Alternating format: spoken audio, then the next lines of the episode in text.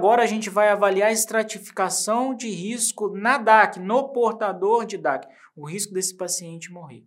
Então, um, probabilidade, né, a avaliação de probabilidade é uma constante nesse módulo de doença arterial coronariana.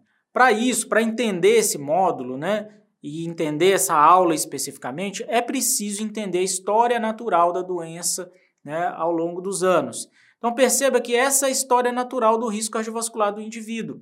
Então o paciente nasce com algumas predisposições, adquire alguns fatores de risco, isso vai evoluindo ao longo dos anos, adquire a aterosclerose, tem a doença arterial coronariana e, por fim, evolui até a morte.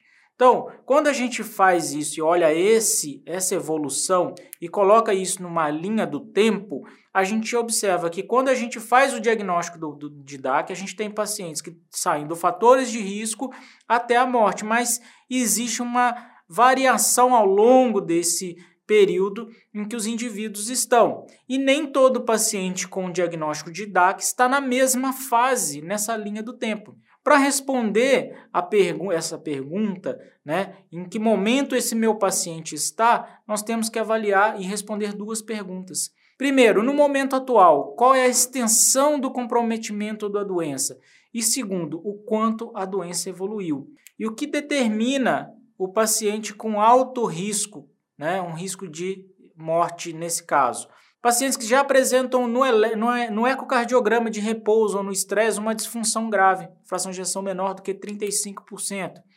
Ou pacientes no eco de estresse mostrando defeitos de dois ou mais segmentos, né, uma frequência de é, menor do que 120 batimentos por minuto ou uma baixa dose de dobutamina, já são capazes de gerar um desbalanço entre oferta e consumo e, consequentemente, mostrar isquemia, ou uma evidência de isquemia extensa.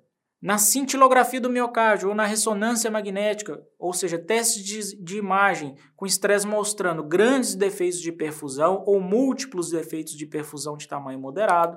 Na cintilografia com talho, grandes defeitos fixos de perfusão com dilatação do ventrículo esquerdo.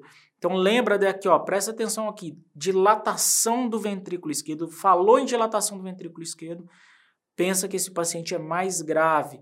Moderados defeitos com dilatação do VE no estresse e aumento de captação pulmonar.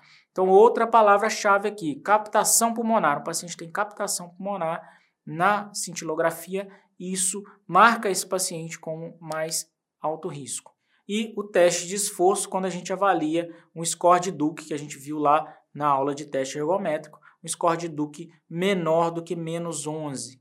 Então, esses são os parâmetros que a gente tem que definem o paciente como alto risco. Pacientes de médio risco, quais são? Os pacientes que já têm uma disfunção leve a moderada, uma fração de ejeção variando aí entre 49 e 35 no, no, eletro, no eco de repouso. O eco de estresse com defeito de dois ou mais segmentos, mas com uma dobutamina já acima de 10 microgramas quilo minuto. Uma cintilografia ou uma ressonância com moderados defeitos de perfusão, mas sem dilatação da eh, ventricular esquerda ou sem dilatação, é, ou sem captação pulmonar.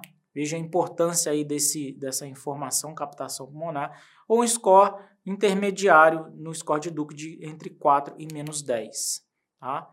Isso daí define, esses parâmetros definem os pacientes com risco intermediário, um risco um médio risco, um risco entre 1 e 3% de morte ao ano. E os pacientes de baixo risco são aqueles que têm um eco de estresse normal ou nenhuma mudança ou pequena ou uma pequena porção do miocárdio, a cintilografia ou a ressonância é normal ou tem pequenos defeitos num segmento, por exemplo, e o score de Duke, né, o teste de esforço, maior do que 5. Ah, então, esses são os parâmetros do baixo risco.